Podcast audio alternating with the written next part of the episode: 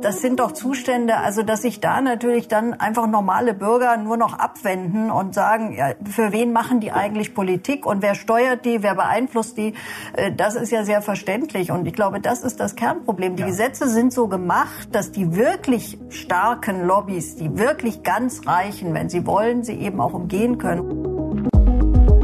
Hallo und herzlich willkommen zum Spiegel Spitzengespräch, dem Talk für alle, die politisch mitreden wollen. Mein Name ist Markus Feldenkirchen, ich bin Autor im Hauptstadtbüro des Spiegel und empfange hier regelmäßig Gäste aus dem politischen Deutschland. Im Einzelgespräch oder in kleiner Runde besprechen wir die gesellschaftlich und politisch relevanten Themen unserer Zeit. Herzlich willkommen zum Spitzengespräch. Schön, dass Sie dabei sind. Besitzen Sie mehr als 1,3 Millionen Euro? Glückwunsch, dann gehören Sie zum reichsten 1% in Deutschland und diesem reichsten Prozent wiederum gehören mehr als ein Drittel des Vermögens des Landes. Allein seit 2020 stieg das Vermögen der fünf reichsten Deutschen um rund 75 Prozent auf über 140 Milliarden Euro. Muss Reichtum begrenzt werden? Und wenn ja, wie? Das diskutiere ich heute mit Sarah Wagenknecht, die seit kurzem Co-Vorsitzende einer Partei ist, die ihren Namen trägt. Herzlich willkommen. Guten Tag. Mit dem erfolgreichen Textilunternehmer Wolfgang Grupp. Schön, dass Sie da sind. Herzlichen Dank für die Einladung. Und mit Ralf Stegner von der SPD, der zumindest bei uns mal, während Sie hier sind, keine Rücksicht auf die FDP nehmen muss. Herzlich willkommen, Herr Stegner. Guten Tag. Zwei schnelle Fragen vorweg. Herr Grupp, sind Sie heute wieder mit Ihrem Helikopter angereist und haben Sie heute Morgen Ihr Müsli mit einem goldenen Löffel wieder gegessen, in dem auch Ihre Initialen eingraviert sind, wie ich gelesen habe? Zur letzten Frage. Selbstverständlich habe ich heute, mit, heute Morgen ein kleines Müsli gegessen. Mhm. Äh, und der goldene Löffel ist schon über ist schon 40 oder 50 Jahre alt und äh, mit dem auch. Da muss ich ja sagen. Und mit dem Helikopter bin ich selbstverständlich nicht gekommen. Ich bin mit der Lufthansa gekommen. Sehr gut. Schmeckt das Müsli besser vom goldenen Löffel? Das weiß ich nicht, aber ich habe als Junggeselle mir das angeschafft alles. Und äh, das ist sicher billiger, weil ich sage, das ist jetzt mindestens über 50 ewig. Jahre alt und hält auch noch für die nächste Generation. Und äh, ob der besser schmeckt oder nicht, das hat mir optisch gefallen, weil alle anderen hatten Silberlöffel, die waren sicher nicht billiger. Ähm, und ich habe gesagt, ich muss mich ein bisschen abheben. Ich, und habe gesagt, dann mache ich Gold zu unserem Thema Reichtum, Herr Grupp. Finden Sie es gerecht, dass einzelne Menschen über so viel Geld verfügen, dass sie es realistischerweise nie werden ausgeben können?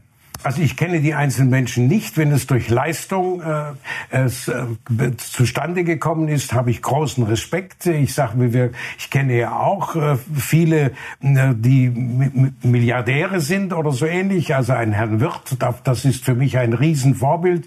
Ich sage jetzt mal, und ich glaube, dass alles als seine Mitarbeiter stolz sind, dass sie bei dieser Firma arbeiten. Und deshalb sage ich, wenn die Verantwortung übernommen wird und mehr als Essen kann man ja als als Millionär oder Milliardär auch nicht. Und wenn man das... Doch, man kann mehr als essen. Ja gut, es tut aber dann nicht gut. Aber ich sag mal, wenn man dann aber auch sagt, das Kapital lässt man arbeiten in der Firma, so wie ich, habe kein Privatvermögen, theoretisch mein ganzes Privatvermögen indirekt. Die Gewinne bleiben in der Firma und werden dort verwaltet und werden dort alles, wird alles gemacht. Und wenn ich etwas brauche, nehme ich das aus der Firma. Aber das Kapital arbeitet, um die Arbeitsplätze zu garantieren, die ich 54 Jahre garantiert habe, nie, nie eine Kurzarbeit ja. gemacht habe, nie entlassen habe. Und das ist das, wo ich sage, mein Kapital ist die Firma und die Mitarbeiter sind stolz und sind, sind nicht okay. neidisch, dass mir jetzt zufällig die Firma gehört. Das haben wir verstanden. Es sind gleichzeitig auch nicht alle Unternehmer wie Sie, Herr Grupp, Frau Wagenknecht. Sie gehören zu den Topverdienern im Deutschen Bundestag. Glückwunsch dazu. Äh, eine Frage, halten Sie sich selber für, für reich, für vermögend? Es ist ja immer eine Frage der Relation. Also im Vergleich zu dem, was viele Menschen verdienen, die sehr hart arbeiten, ist es natürlich ein immenser Reichtum, wenn man für ein Buch in einem Jahr 700.000 äh, Euro bekommt. Hinzu kommen noch Vortragshonorare, glaube ich.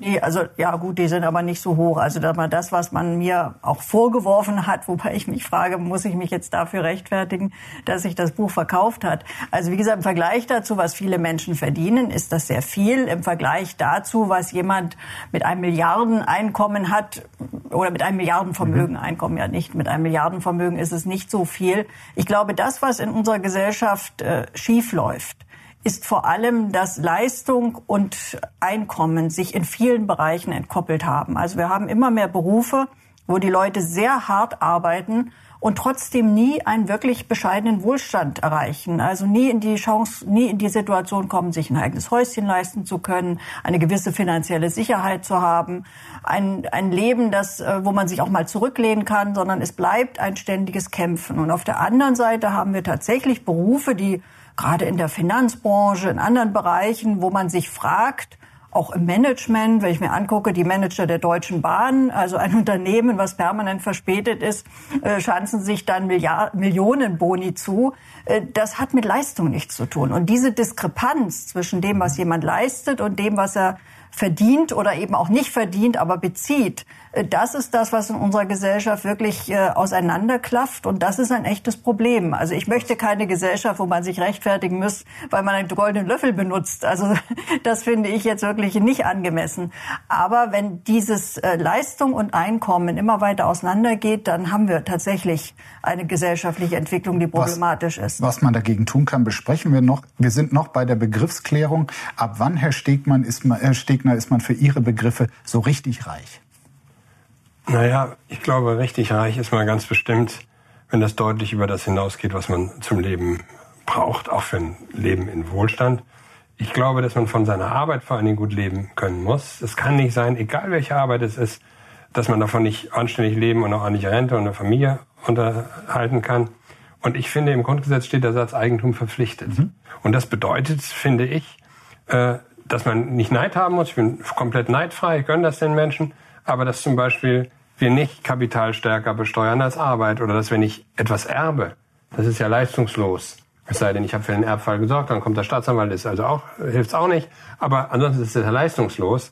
Dass man einfach die Ungleichheit dadurch verstärkt, dass die Dinge vererbt werden, das finde ich wirklich falsch. Und ich finde es krass, dass manche Menschen gar nicht wissen, äh, wohin mit dem Geld und andere Mitte des Monats schon nicht mehr wissen, wie sie zurechtkommen. Und dieser Teil, der ist meiner Meinung nach nicht sozial und der muss geändert werden. Herr Grupp, ich habe so ein bisschen den Eindruck, dass die Superreichen in Deutschland eher so die Tendenz haben, ihren Reichtum äh, ihren Luxus auch eher zu verstecken hinter hohen Hecken, anders als in Amerika, wo das äh, gerne auch gezeigt wird, was man hat. Was glauben Sie, woher kommt das?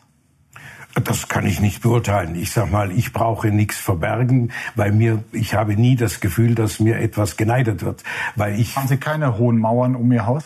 Das ist eine, natürlich habe ich eine Mauer, aber da kann, äh, da, da stand noch nie drauf auf eine weiße Mauer, dass irgendwo Abzocker oder sonst etwas.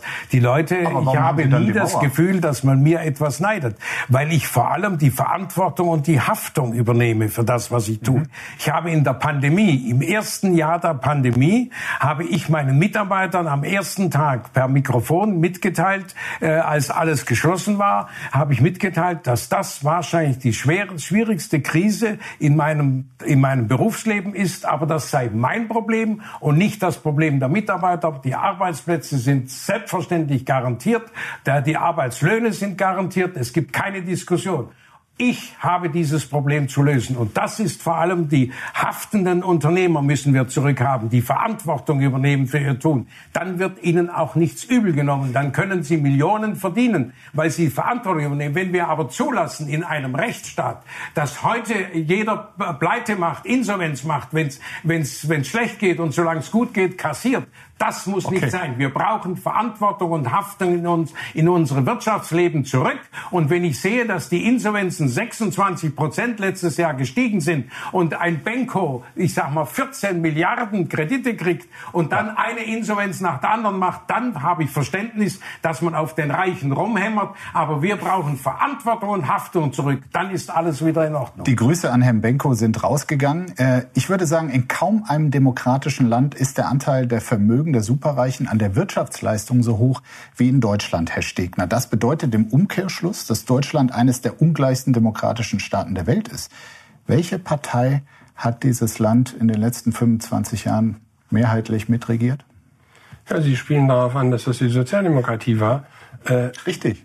Das ist mir klar. Ich will aber natürlich sagen, zum einen äh, kann ich mich nicht entsinnen, dass wir jetzt längere Zeit mit absoluter Mehrheit regiert hätten, sondern man, man regiert in Koalitionen. Und die stärkere Besteuerung von dem mit den höchsten Einkommen und Vermögen ist immer Programmatik der SPD gewesen. Dafür haben wir immer geworben. Dafür hat man im Zweifelsfall keine Partner, weder in der gegenwärtigen Koalition, die wir haben, und anderswo teilweise auch nicht. Und dann muss ich natürlich auch sagen, haben wir in Deutschland auch eine, wie sagen wir, eine feudal geprägte Tradition.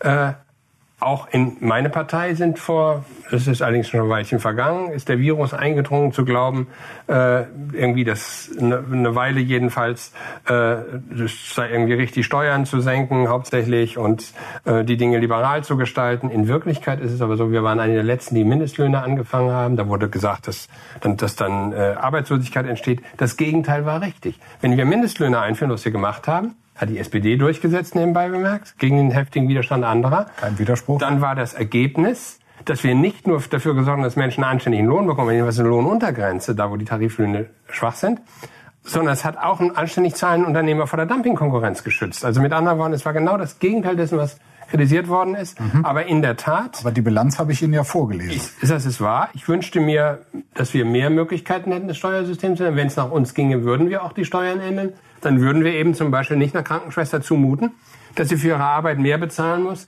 als jemand, der Aber ist, Geld für sich arbeitet. Ist das nicht höchst frustrierend, wenn man die ganze Zeit, also diese Spanne 25 Jahre, man könnte ja auch noch länger ziehen, wenn man die ganze Zeit sagen muss, wir würden ja gern, aber wir konnten nicht? Naja, es, Sie müssen natürlich eines sehen. Wenn man in der Opposition ist, setzt man gar nichts durch. Wenn man in der Regierung ist, setzt man nicht das so viel durch, wie man gerne möchte.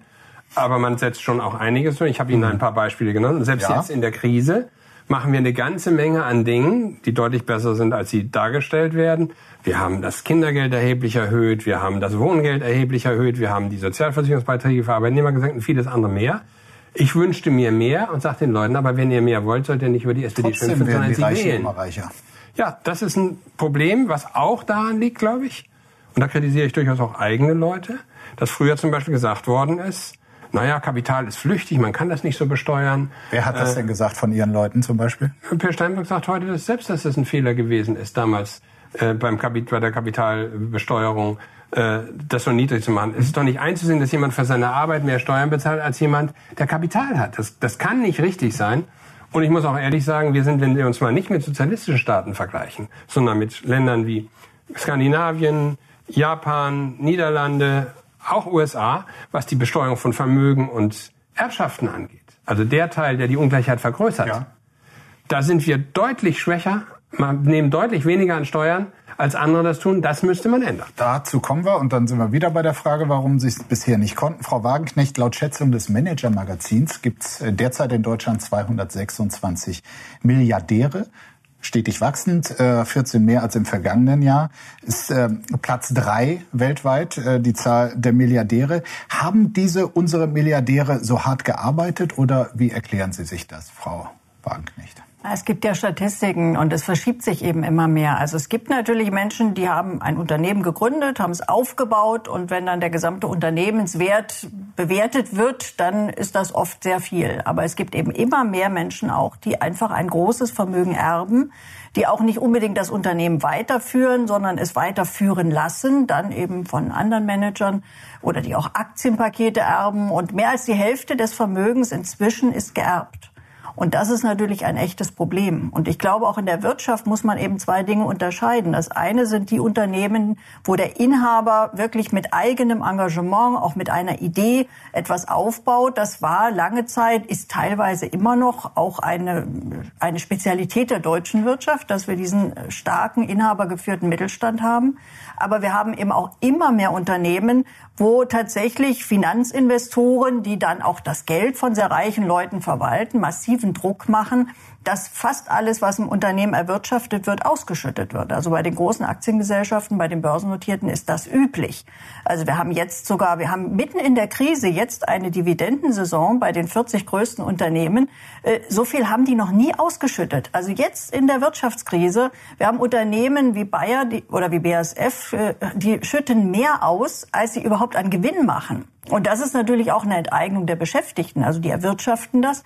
Und am Ende geht es an die Aktionäre, die eigentlich keinen aktiven Anteil am Unternehmen haben. Und das ist eine absolute Fehlentwicklung. Die führt aber natürlich dazu, dass sehr große, sehr große Vermögen immer größer werden und Herr Stegner hat es gesagt. Eines, was die Politik da gemacht hat, ist natürlich das auch zu privilegieren, weil man eben Dividenden viel weniger besteuern muss, als wenn jemand hart arbeitet und ein Einkommen bezieht. Wir haben auch, äh, sag mal, im, im Unternehmensrecht immer mehr uns dahin entwickelt, dass das eben auch äh, begünstigt wird, dass äh, inhabergeführte Unternehmen eben auch unter Druck geraten. Wir lassen es zu. Ich finde, das ist auch ein Versagen des, Kartell, des Kartellrechts und der Kartellbehörden, dass Marktmacht immer größer wird.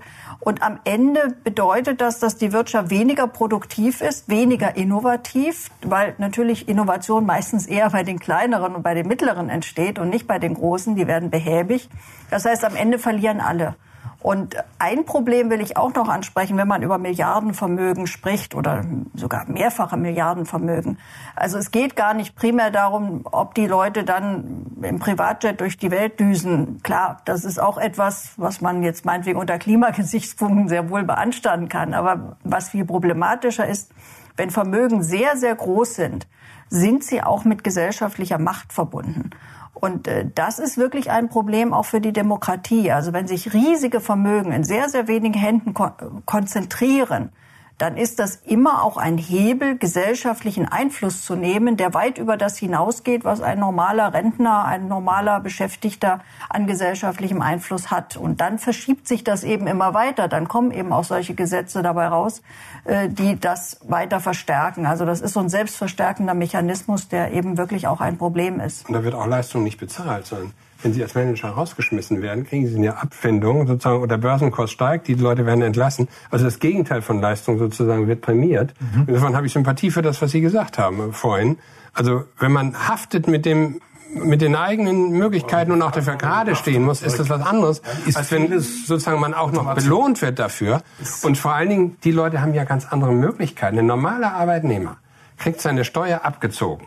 Der kann da gar nichts machen und nichts gestalten. Andere rechnen sich arm, beschäftigen Steuerberater, die mehr damit beschäftigt sind, Steuern zu vermeiden, als die, dass die entrichtet werden und machen damit äh, ihre Möglichkeiten. Früher konnte man, man konnte in koreanische Schiffsfonds ich, investieren ich, ich hab hier, ich hab und ähnliche ein, Dinge und hat dafür eine, noch Steuer. Ich habe hier eine Gegenmeinung zu Ihrem äh, Rant, Herr Stegner. Ähm, der Selfmade-Millionär Rainer Zittelmann, von dem stammt dieses schöne Zitat: Ungefähr die Hälfte von allem, was ich verdiene, verdient habe, ging ans Finanzamt. Und wir wissen ja auch, dass in Deutschland ein Prozent der reichsten Leute, also wo ich dazugehöre, dass die 22 Prozent der Einkommensteuer zahlen. Wird denn Vermögenden in Deutschland nicht Unrecht getan? Also ich meine, sie, sie leisten ja auch eine Menge. Wenn das so wäre, übrigens das mit dem Verdienen würde ich mal einschränken, ich würde das sagen, was er bekommt. Mhm. Das wäre eine zutreffendere Beschreibung. Und das kriegt nicht das Finanzamt, sondern der Staat äh, und das Gemeinwesen. Übrigens, jemand bekommt solche Gelder auch nur, weil er im Gemeinwesen arbeitet, wo wenig Korruption ist, wo äh, er darauf vertrauen kann, dass es äh, öffentliche Schulen gibt, dass die Polizei ihn schützt und vieles andere mehr. Also Infrastruktur will ich damit sagen.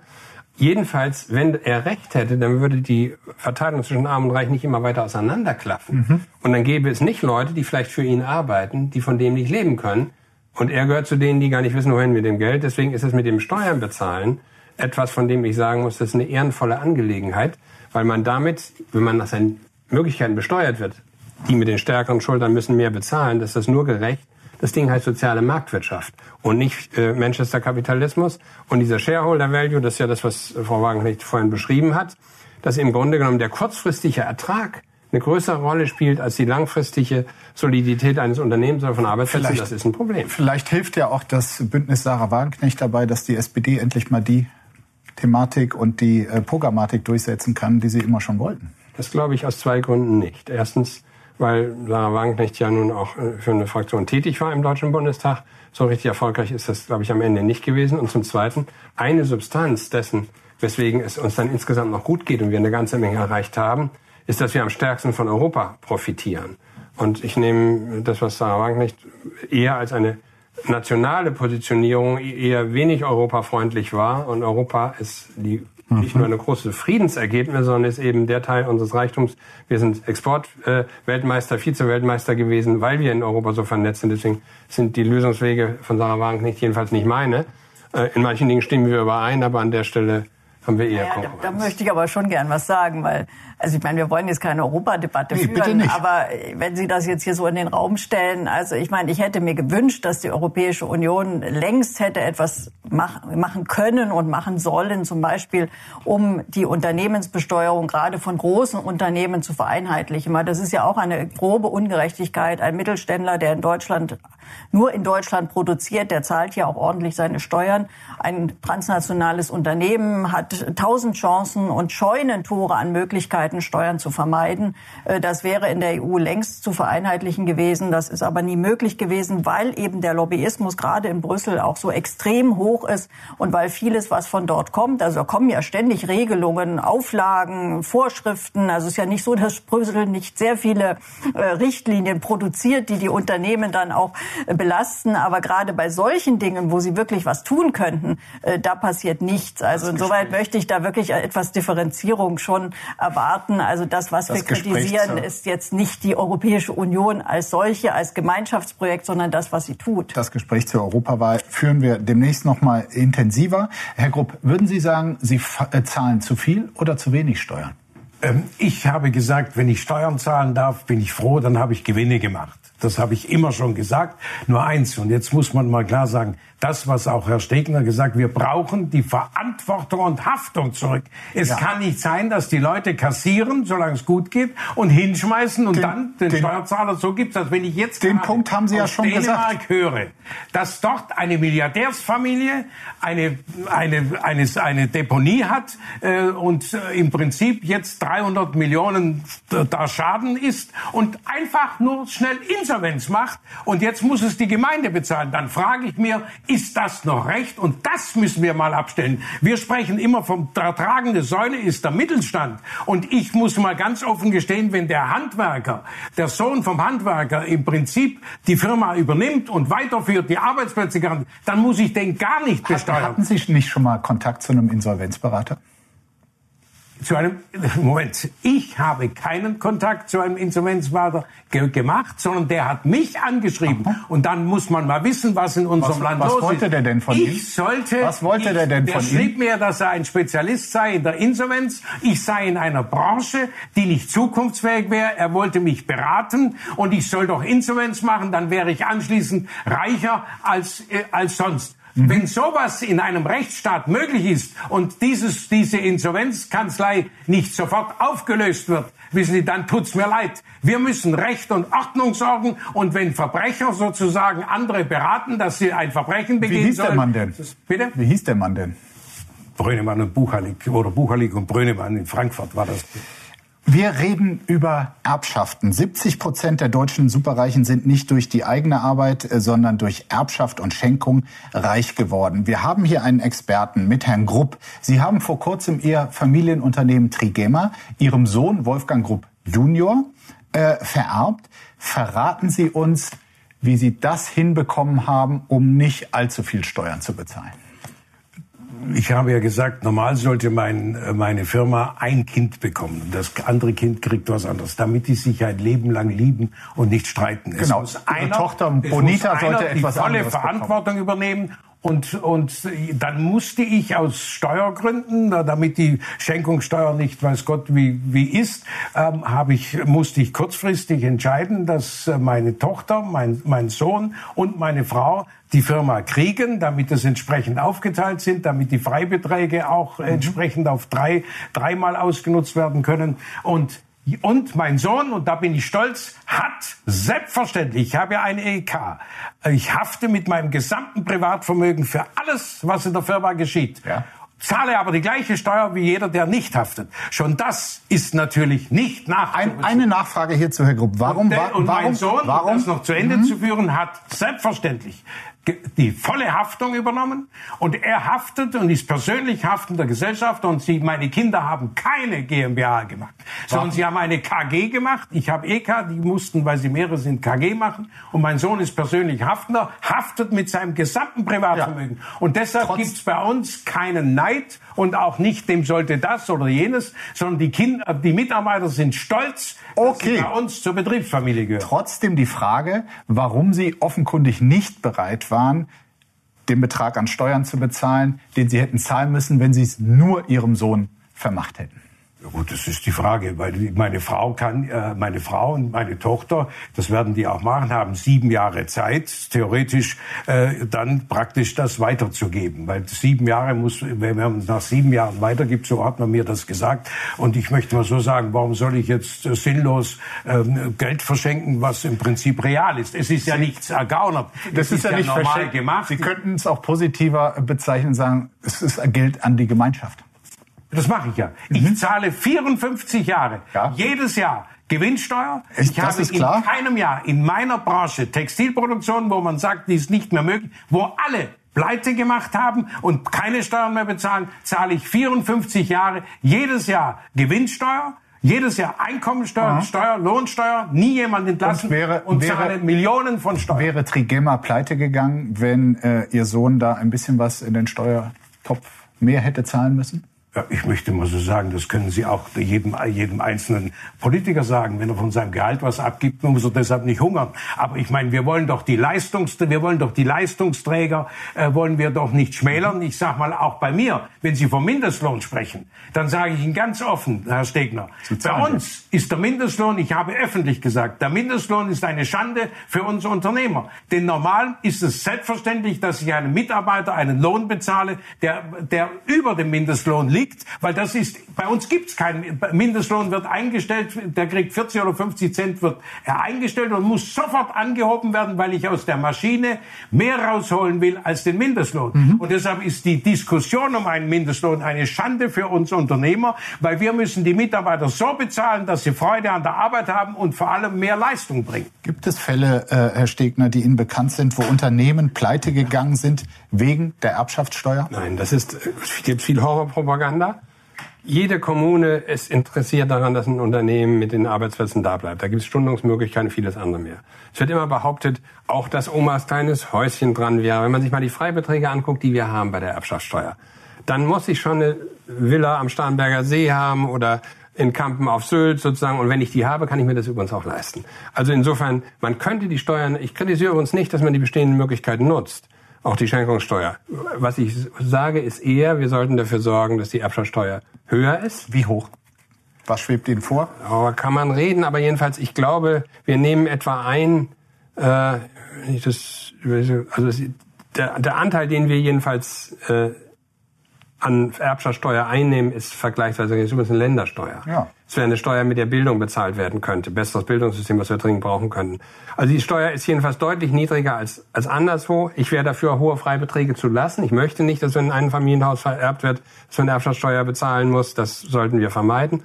Aber Leute, die ein Einkommen haben, wo wir über 500.000 Euro und mehr reden und Vermögen vererbt wird in dieser Größenordnung, äh, dann finde ich, kann man schon... Selbst in der Steueroase Schweiz äh, ist die Erbschaftssteuer um einiges höher. Ja. Warum ist das so und warum konnten Sie daran auch bisher gar nichts ändern als In der Schweiz gibt es viele interessante Dinge. Die haben auch keine Beitragsvermessungsgrenze und keine Millionärsflucht. Ich würde das übrigens nicht Steueroase nennen. Das ist eher eine Gerechtigkeitswüste und keine Steueroase, wenn man keine Steuern bezahlt. Also das ist, gefällt mir vom Begriff her nicht. So, aber Sie aber wissen auch noch, was ich auch gefragt ja, habe. Ich, warum gelingt uns das nicht? Weil es bisher, wir bisher die Mehrheiten dafür nicht hatten, eine Steuerreform zu machen. Ich habe 2003 zusammen mit Heide Simon, also 2004, ein Steuersystem vorgeschlagen, das anders ist als das, was wir haben, was gerechter wäre, weil wir Eigentum im Sinne von Vermögenssteuer, im Sinne von Erbschaftssteuer. Das ist 20 Jahre her. Leider ist davon bisher wenig umgesetzt. Mhm. Manches schon. Wir haben auch Steuerarten, die anachronistisch sind. Es ist verrückt, dass die Kommunen äh, darunter zu leiden haben, dass zwar die Gewerbesteuer von Unternehmen bezahlt wird, aber zum Beispiel von Rechtsanwälten nicht. Äh, oder von anderen, die Infrastruktur hat. Wir haben viele Ungerechtigkeiten im Steuersystem. Und der Kern ist, wir haben das komplizierteste Steuersystem der Welt. Davon leben Steuerberater. Auf der einen Seite, den gönne ich das. Aber auf der anderen Seite führt das dazu, dass man eben Möglichkeiten hat, sich arm zu rechnen. Und das ist das Problem. Denn wenn die reale Steuer bezahlt würde oder wenn wir auch nur das einnehmen würden, was im Gesetzbuch steht, bräuchten wir über Steuererhöhung gar nicht reden. Aber Steuer, das gilt so als Kavaliersdelikt. Die haben darüber diskutiert, als der Höhnes so viel Steuern hinterzogen hat. Ob der wieder Präsident von Bayern München Uli Höhnes, ja. Höhnes. Mhm. Da waren 27, 28 Millionen Steuern, die da hinterzogen worden sind. Ich wünschte mir die gleiche, wie soll ich sagen, äh, Großzügigkeit wenn ein Jugendlicher mal was falsch macht oder zwei, dreimal vielleicht was falsch macht. Da haben wir eine andere Diskussion, das gilt als Kavaliersdelikt. Fakt ist, wenn Sie Steuern hinterziehen, schädigen Sie das Gemeinwesen, das fehlt dann für Krankenhäuser, das fehlt für Schulen, das fehlt für all die wichtigen Dinge, die wir tun. Der Frage gut. Ist doch eigentlich, ich meine, die Gesetze sind ja so gemacht, dass man sie derart leicht umgehen kann. Also wir hatten ja, sie schon.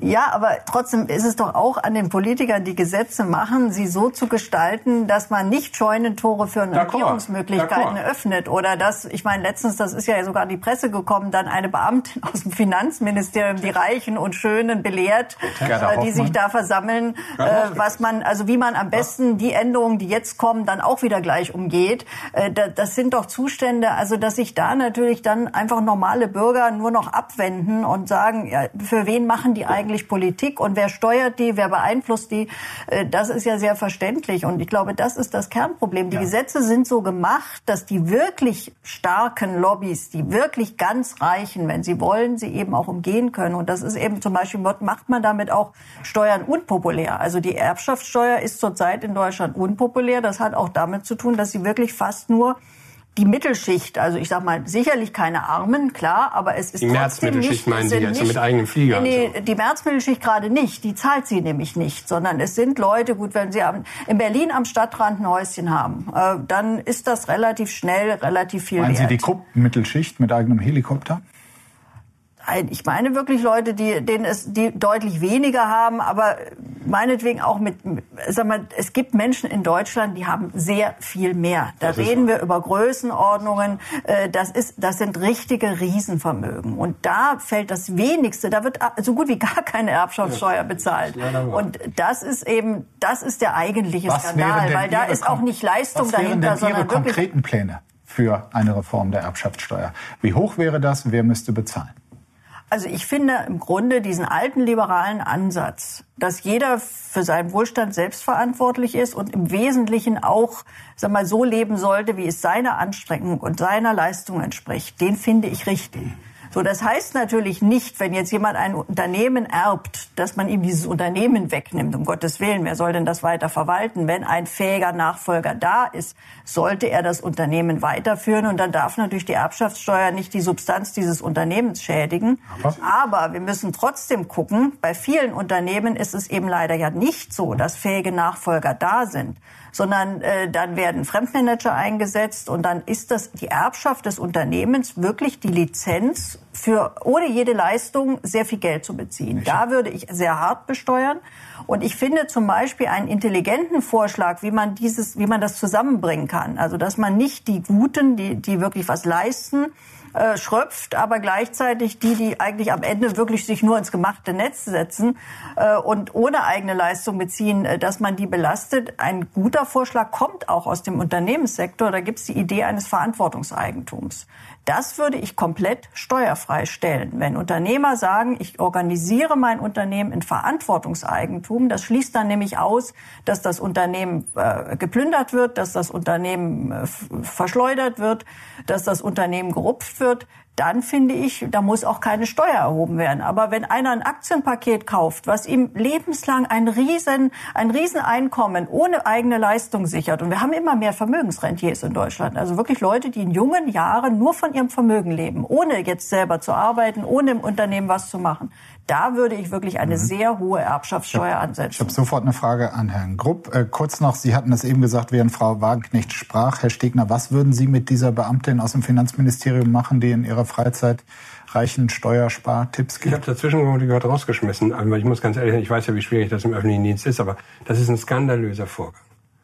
Das Finanzministerium ist dafür da, die Steuern einzutreiben, Menschen dazu zu bewegen, dass sie ihrer Pflicht gerecht werden. Ich sage nochmal, Eigentum verpflichtet steht im Grundgesetz. Nicht jeder kann machen, was er will. Und wenn im Finanzministerium eine Führungskraft, und darum handelt es sich ja wohl, Vorträge hält, so nach dem Motto, und wenn ihr da noch ein paar Tipps braucht, wie wir das vermeiden können, dann wendet euch mal vertrauensvoll an mich und dafür wahrscheinlich auch noch gut bezahlt wird, dass ich Sie das war tue. übrigens auch unter Olaf Scholz im Finanzministerium. Das mag so sein. Das spricht nicht dagegen, zu sagen, das ist ein skandalöses Verhalten. Ich erwarte von Führungskräften im öffentlichen Bereich, dass sie sich nicht nur an Recht und Gesetz halten, sondern dass sie Vorbild sind. Und äh, wie gesagt, ich, ich habe nur dieses Videoclip gesehen, fand den absolut skandalös. So jemand kann auf jeden Fall nicht auf seinem Posten bleiben. Herr Grupp, es gibt die Initiative Text Me Now und dort äh, hat Marlene Engelhorn äh, 25 Millionen ihres äh, Vermögens quasi verschenkt an andere für einen guten Zweck. Haben Sie mal überlegt, statt Ihren Kindern alles zu vererben, auch so aktiv zu werden? Ich habe, nachdem ich äh, geheiratet habe, habe ich die Wolfgang Elisabeth Krupp Stiftung eingerichtet.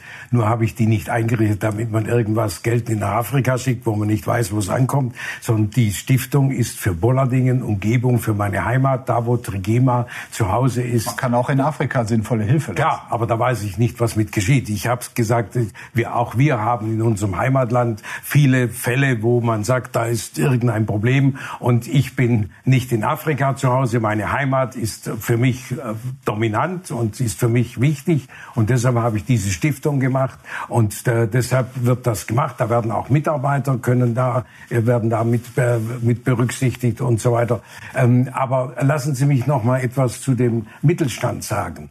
Ich sag mal, wenn zur Vererbung sagen, wenn bei ich verstehe nicht ganz, wenn bei mir wenn ein Handwerkssohn den Betrieb übernimmt, Arbeitsplätze beibehält und wegen mir zehn Jahre absichert und was weiß ich und den Betrieb weiterführt, dann brauche ich den doch gar nicht besteuern. Und so, das heißt, ich brauche, ich muss doch nur die besteuern, habe ich ja nichts dagegen. Wir reden ich ja auch gerade eher De über es ja so. Multimillionäre. De facto ist es ja auch so. Ja, so meine ich, ja, Ja, es geht niemand pleite. Es so geht meine ich, niemand also, wenn pleite das so ist, aber ich muss doch, wir müssen über das Faktor reden, wenn die Verantwortung übernommen und vor allem die Haftung. Ja. Wir brauchen die Verantwortung und Haftung zurück, aber dass man Das- kassieren kann, solange es gut geht und den Bettel hinschmeißt in der Insolvenz, wenn es schlecht geht und dann kommt der Steuerzahler, das muss aufgehoben Ich werden. Und verspreche- ich verspreche- es ich wie verspreche Sie Ihnen- an dem Benko nochmal Ja, zurück. ich verspreche Ihnen, als Karstadt vor, drei, der vor Punkt Jahren mit der an Haftung den Benko geht hier- gegangen ist, ist konnte hier- der die Immobiliengesellschaft, Der Grundstücksgesellschaft in die linke Tasche privat und rechts die Betreibergesellschaft und die hat man da hat man die Herr- Leute Herr entlassen Grupp. und hat der wenn Staat das hat noch- und der der Staat, Staat hat noch lässt das zu. Wir brauchen Anstand und Gerechtigkeit. Ich zurück. verspreche Ihnen etwas. Der Punkt mit der Haftung ist nicht untergegangen in dieser Sendung. Wirklich. Wir reden über Vermögensteuer. Und meine Frage an Sie mit der Bitte um eine kürzere Antwort. Wie stehen Sie zur Vermögensteuer? wenn die Haftung über Vermögensteuer, die gibt's ja und die bezahle ich auch. Ich habe da nie drüber nicht. beschwert. Die wurde 1997 äh, ausgesetzt. Wurde ausgenommen. Nach Okay, einem also Urteil. ich bin, ich ja. gucke immer nicht, aber ich zahle alle Steuern und zahle Nee, nee, die gibt's eben Jahr nicht. Siebenstellige Zahlen an, an Steuern selber. Äh, ich sag mal, äh, ich sag mal, wenn, wenn Betriebsvermögen oder wenn das soll, also wenn das weiterarbeitet und Leute beschäftigt und, und im Prinzip die Leute auch das Risiko übernehmen, dann würde ich die nicht besteuern. Wenn ich jetzt sage, ich, ich habe, was weiß ich, Kunstwerke oder irgendetwas da rumliegen und so weiter, okay, dann kann man darüber reden. Das kann ich, will ich nicht bestimmen. Das ist nicht mein Metier. Das müssen die Politiker, die wissen, was fürs Land richtig ist, müssen das bestimmen und dann bezahle ich. Frau Wagenknecht, warum hat Deutschland keine Vermögensteuer? Was ist die Schuld der SPD daran und warum bräuchte es eine? Also ausgesetzt hat sie Helmut Kohl, muss man der Gerechtigkeit halber sagen. Aber die SPD hat sehr, sehr viele Jahre regiert. Ähm, zunächst mal auch nur mit den Grünen, dann eben in der Großen Koalition. Und jetzt stellt sie wieder den Kanzler und trotzdem gibt's keine.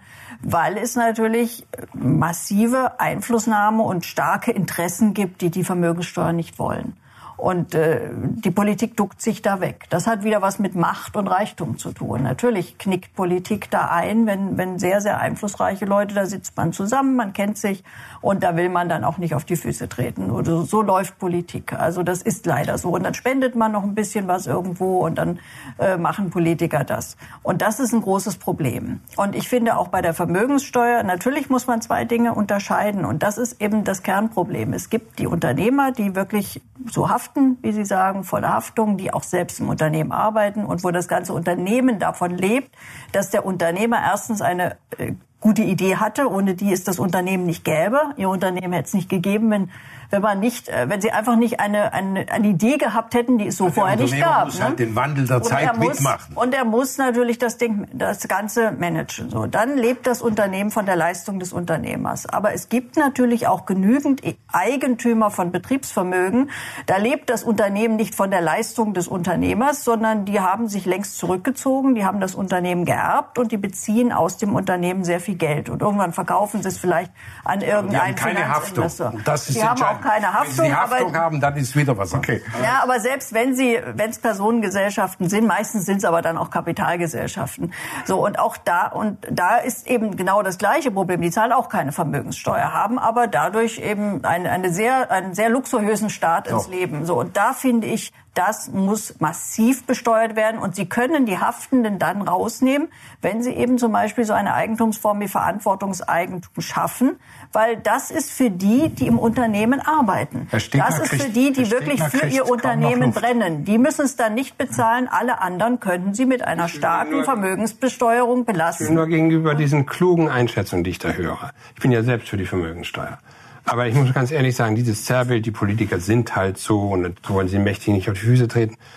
Sie haben die ganze Zeit, indem Sie politisch tätig sind, in Opposition gearbeitet. Das respektiere ich. Wenn man in der Regierung ist, muss man Kompromisse schließen, muss man Mehrheiten machen, muss man dafür sorgen, dass man den Menschen nicht nur Sachen verspricht, sondern auch Fortschritte äh, erzielt für sie. Da ist der Mindestlohn ein kleiner Fortschritt, da ist das mit der Mindestrente ein kleiner Fortschritt, aber es betrifft ganz, ganz viele Menschen, die davon am Ende was haben, die nicht nur Sprüche hören wollen, die auch sich nicht nur die Bücher kaufen, mit denen man dann sagen wir, äh, sein Einkommen bestreitet, sondern die wissen, dass Politik aus Mehrheiten besteht, aus Kompromissen, aus Koalitionen, mit denen man in der Demokratie zurechtkommen muss. Und dieses die da oben, wir da unten und Politiker sind halt so, sich ein bisschen in den Populisten-Sound da einordnen, der momentan sehr problematische Folgen hat, weil wir merken ja, dass es rechts außen extrem wächst und da sind die Entfernungen bei Ihnen ja auch, sagen wir mal, teilweise relativ kurz, äh, muss man ehrlicherweise sagen. Das will ich, nein, nein, das will ich schon mal sagen dürfen, weil es ist leicht, auf die zu schimpfen, die regieren und zu sagen, die Politiker seien so, Politiker sind mitnichten so. Die meisten sind ordentliche Leute, die teilweise unterschiedliche ja, also Ideen haben Dinger, wenn, und die in so Mehrheiten, anfangen. Moment, ich habe schon eine ganze Weile zugehört, was Sie, was Sie hier gesagt haben und den Leuten populistische Reden zu halten, sich mit fragwürdiger Gesellschaft teilweise vor Demonstrationen zu stellen, ist das eine harte Arbeit zu leisten und dafür zu sorgen, dass Menschen Fortschritte haben, dass Löhne vernünftig sind, dass Renten vernünftig ausgestaltet werden. Das ist was ganz anderes. Und daran kann man sich dann gerne messen lassen. Und die Bürger wählen übrigens auch alle äh, vier, fünf Jahre. Ist Frau Wagenknecht eine Populistin, Herr Schmidt? Ich glaube ja. Äh, und ich will das auch gerne begründen, weil der Populismus hat, es hat ja zwei Eigenschaften. Zum einen ist es die da oben, wir da unten. Sondern man gehört natürlich immer zu denen da unten. Auch der Trump macht das übrigens, obwohl er Milliardär ist. Äh, und das Zweite, äh, was damit verbunden ist, ist immer mit von Ressentiments geprägt. Und das, was ich zum Beispiel höre von Sarah Wagenknecht, in dem, was sie bisher gesagt hat, ist zum Beispiel von Ressentiments gegen Flüchtlinge geprägt. Wir haben ein Problem damit mit illegaler Migration. Das ist klar, das müssen wir lösen. Und sie redet auch nicht so wie die äh, Rechtsradikalen. Ich will da auch einen deutlichen Unterschied ziehen. So ist das nicht. Trotzdem finde ich es falsch. Wir haben Fachkräftemangel. Wir brauchen Menschen, die zu uns kommen. Und wir haben nichts davon, wenn wir Menschen, die in der Not zu uns fliehen, dann auch noch mit Etiketten bedenken, wie sie das teilweise tun. Also ich weiß, welche Etiketten Sie bei mir wahrgenommen haben. Also ich finde, äh, Sie machen natürlich jetzt immer neue Schubläden auf und äh, wenn, ja, Sie, mal, wenn Sie jetzt giftig werden, werde ich es auch. Also wenn Sie jetzt sagen, ja, also die sind ja alle so edel und sie arbeiten so hart, also es tut mir leid, äh, Ihr Kanzler mit seinen Erinnerungslücken ist nun ein Paradebeispiel dafür, wie man mit den großen, reichen und mächtigen nicht nicht umgehen sollte. Also wenn man mit einem Chef der Warburg Bank Deals macht, äh, die am Ende darauf hinauslaufen, dass eine Stadt wie Hamburg über 40 Millionen weniger an Steuern bekommt, äh, dann ist das nicht eine wenn ehrliche die in Haftung Politik. wären, wäre die Steuer da. Äh, ja, wahrscheinlich. Aber dann, wenn Scholz ja, in Haftung Masio wäre hat bisher nichts produziert, der Untersuchungsausschuss soll seine Arbeit leisten sind Sie vorsichtig auch, mit solchen Anschuldigungen. Auch äh, gerade, naja, also es gibt ja nun genügend Anhaltspunkte. Bitte? Wollen Sie Herrn Scholz in die Haftung ja, nehmen? 40 hier? Millionen kann der ja, gar nicht sein. Mal, wenn bei der Warburg Bank ich sag mal von vornherein, wenn wir generell in unserem, in unserem Land, ähm, ich sag mal, die Verantwortung und Haftung zurück hätten und jeder würde ja, wählen dürfen, okay. ob er Verantwortung oder Haft, Haftung übernimmt, ja. also EK oder KG, und dann kriegt der wegen mir 50 Prozent Steuerrabatt, mhm. dann würden Sie aus Steuergründen in die Haftung gehen und dann ist alles anders als so. Dann gibt's auch die Insolvenzen Aber nicht. Aber darüber reden wir ja nicht. Wir reden auch über einen Rechtsstaat, wo man nicht nur Behauptungen erheben muss, sondern man muss sie beweisen, wo Gerichte Dinge feststellen, Untersuchungsausschüsse auch. Und hier mal so eben ein paar äh, Verdächtigungen in die Runde zu werfen. Ja, also das, Tut mir leid, hier der Masio, der, der jetzt Sie begleitet in Ihrer neuen Liste, äh, der ist schon deutlich äh, umgegangen ist. Weiß man, dass er auch Herrn Benko hofiert hat, dass er auch Herrn Benko hofiert hat. Ich meine, dafür gibt's ja jetzt dann eben diese Invest in Hamburg. Das fing ja auch unter ihm an. Also natürlich gibt es diese engen Verbindungen. Und das ist das, was die Leute empört und was ja auch zu Recht empört.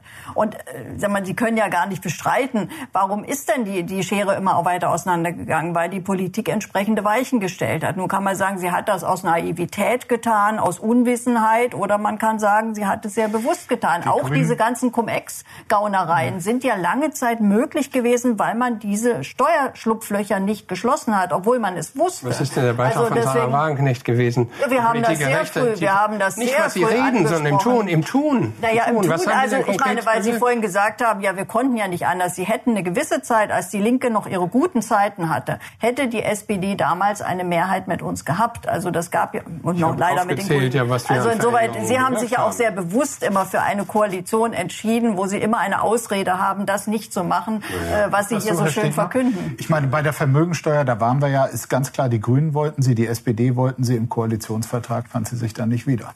Ja, ob die die so richtig wollten, äh, ja, die Partner, Grünen. das weiß ich jetzt nicht so ganz genau. Aber ich habe noch nie, ich habe noch nie einen Hehl aus meiner Meinung und das gab es auch in meiner Partei. Ich habe aus meiner Meinung noch nie, ich habe immer zu denen gehört, die ihre Meinung sagen. Das gefällt auch nicht jedem in der Partei. Nur ich finde es eben billig, von der Politik zu reden. Sie haben auch das Wort die Politik verwendet und selber und selber sagen wir mal ausschließlich in der Opposition reden zu halten.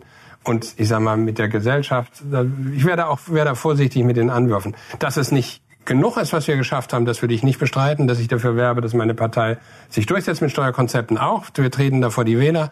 Ich sage aber auch, man muss eine Politik auch machen, die den Wählern nicht den Eindruck entwickelt wird, sei irgendwie ein marodes ja, System meine, und eigentlich sei alles immer wieder Koalitionspartner sucht, die einem dann die Ausreden liefern. Die Wählerinnen meine, und Wähler entscheiden das. Aktuell ist es doch so, die SPD fordert wen einen Mindestlohn von... Aktuell im Bundestag, Frau Wagenknecht, das gehört ja auch zur Gerechtigkeit. Wen hätte die ähm, ähm, SPD sich denn im aktuellen Bundestag alternativ suchen können, um die Vermögensteuer einzuführen?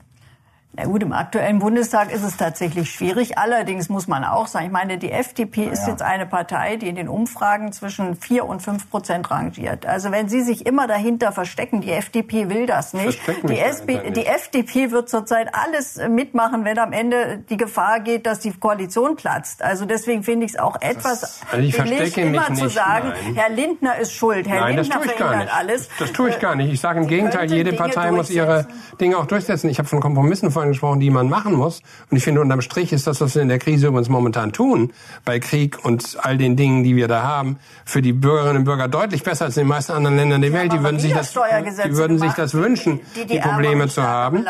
Und trotzdem wünsche ich mir manches mehr. Und der Weg, das zu erreichen, ist, dass man in den Wahlkämpfen dafür wirbt. Das tue ich, auch in meiner eigenen Partei. Und dann muss man sehen, was die Wählerinnen und Wähler entscheiden. Wir, wir nehmen die, wir nehmen, entschuldigen Sie, Sie beiden, wir nehmen die Frage an Christian Lindner mit ob es ihm inzwischen so schlecht geht seiner Partei, dass er bereit wäre, die Vermögensteuer einzuführen. Das hat Frau Wagenknecht zumindest als Option in den Raum gestellt. Wir sind bei der Schlussrunde und ich habe Sie, Herr Grupp, öfter nicken hören, äh, sehen, als Frau also Wagenknecht. Ich würde nicht über die Vermögenssteuer. Hat. Wir Nein. brauchen die Haftung zurück.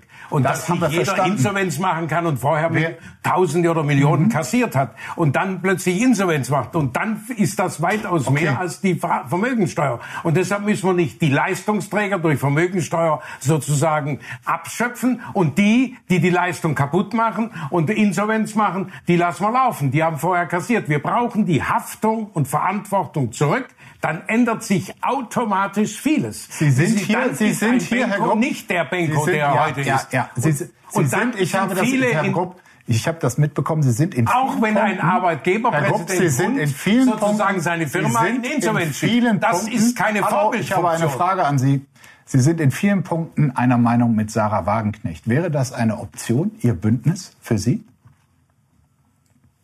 Ich möchte mal so sagen, ich habe Sarah Wagenknecht nie widersprochen. Sie hat mal von Reichensteuer gesprochen. Ich habe gesagt, solange wir zulassen, dass kassiert wird, das, was ich jetzt zehnmal schon gesagt habe, und, und dann im Prinzip, äh, wenn es nichts mehr da, dann äh, kassieren, solange es gut geht und den Bettel hinschmeißen, dann gibt's nichts anderes als Reichensteuer. Was soll denn dann übrig bleiben? Okay. Äh, wenn wir wieder Verantwortung und Haftung haben, wird Sarah Wagenknecht nicht mehr über die Reichensteuer sprechen. Da wird sie sagen, toll, dass der Reich ist so wie der Mitarbeiter Und? auch sagt, ich bin stolz, bei diesem Unternehmen zu arbeiten. Ihnen Ihre Partei attraktiv? Das, was Frau Sarah Wagen nicht gesagt hat, war immer noch nicht nie immer falsch. Es war, ich habe vieles zugestimmt. Wir haben ja auch vieles, habe ich kann ich zu, ich verstehe sie auch. Mhm. Nur ich bin in keiner politischen Partei. Okay. Weder in der CDU noch in der SPD und werde keiner Partei beitreten. Aber ich kann vielem, was Frau Sarah Wagenknecht sagt, zustimmen. Und sie wird mir ja auch zustimmen. Frau Wagenknecht, Sie sind ja gerade auch noch auf der Suche nach Leuten, die Ihre neue Partei finanziell unterstützen. Ähm, vielleicht tauschen Sie mal die Nummern aus. Also ich laufe jetzt hier nicht mit dem Bettelbeutel rum, aber äh, natürlich, Parteien leben davon, dass sie unterstützt werden. Wir haben es zum Glück so, dass auch sehr viele, die nicht so viel Geld haben, uns kleine Spenden geben. Aber klar, Politik ist, das das ist auch eine Frage der Abhängigkeit. Bei großen Parteien ist es ja so, die kriegen teilweise dann eben von den Eigentümern wie, wie Quant oder von BMW also riesige Schecks übergeschoben. Das Gucken Sie sich gerne mal die Spendenstatistik der Parteien an und dann schauen Sie mal, wer da von wem wie viel bekommt. Das in dem Falle die CDU. Bei der SPD nicht so doll. Äh, aber ich will mal so sagen, der Umgang mit Ressourcen, wenn ich mir so das angucke, wie das mit den Fraktionsressourcen im Deutschen Bundestag und sowas ist, da kann man, das ist ein weites Feld. die äh, Anspielung hat jetzt keiner verstanden, deshalb abschließend die Frage an Sie, äh, Herr Stegner. Glauben Sie, dass es irgendwann noch mal eine Konstellation im Deutschen Bundestag gibt, in der die SPD tatsächlich die Steuerpläne, die sie angeblich für richtig hält, auch durchsetzen kann? Die hält sie nicht angeblich für richtig, sondern die hält sie wirklich für richtig. Und wir kämpfen dafür, dass es so ist, weil wenn die Menschen merken, dass das die gerechtere Variante ist und dass wir anständig durch die Krise kommen, ist meine Hoffnung, das ist der Grund, warum ich den Politikberuf wahrnehme, dass die Dinge besser werden können. Die Zeiten sind momentan sehr rau und es ist außerordentlich schwierig. Und die SPD ist übrigens eine Gemeinwohlpartei. Das heißt, wir tun oft auch Dinge, die getan werden müssen. Und schlagen uns nicht in die Büsche und halten große Reden. Nicht mehr, und schlagen nicht, uns nicht in die Büsche und halten große Reden. Und was aus Sarah Wagenknecht hier im Bündnis wird, das wird man sehen. Gehypt wird's ja ordentlich. Mal sehen, was am Ende rauskommt. Ich danke Ihnen jedenfalls für Ihre Einlassung, für Ihre Ideen, für die kontroverse Debatte. Vielen Dank für Ihren Besuch und vielen Dank Ihnen, liebe Zuschauerinnen und Zuschauer. Mit dem Spitzengespräch sind wir bald wieder für Sie da. Bleiben Sie heiter, so gut es geht und bis bald.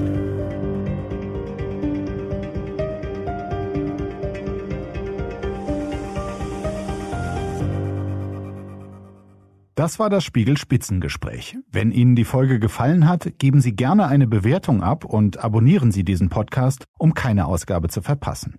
Ich danke Ihnen fürs Zuhören und freue mich, wenn Sie auch das nächste Mal wieder einschalten. Bleiben Sie heiter, so gut es geht. Bis bald.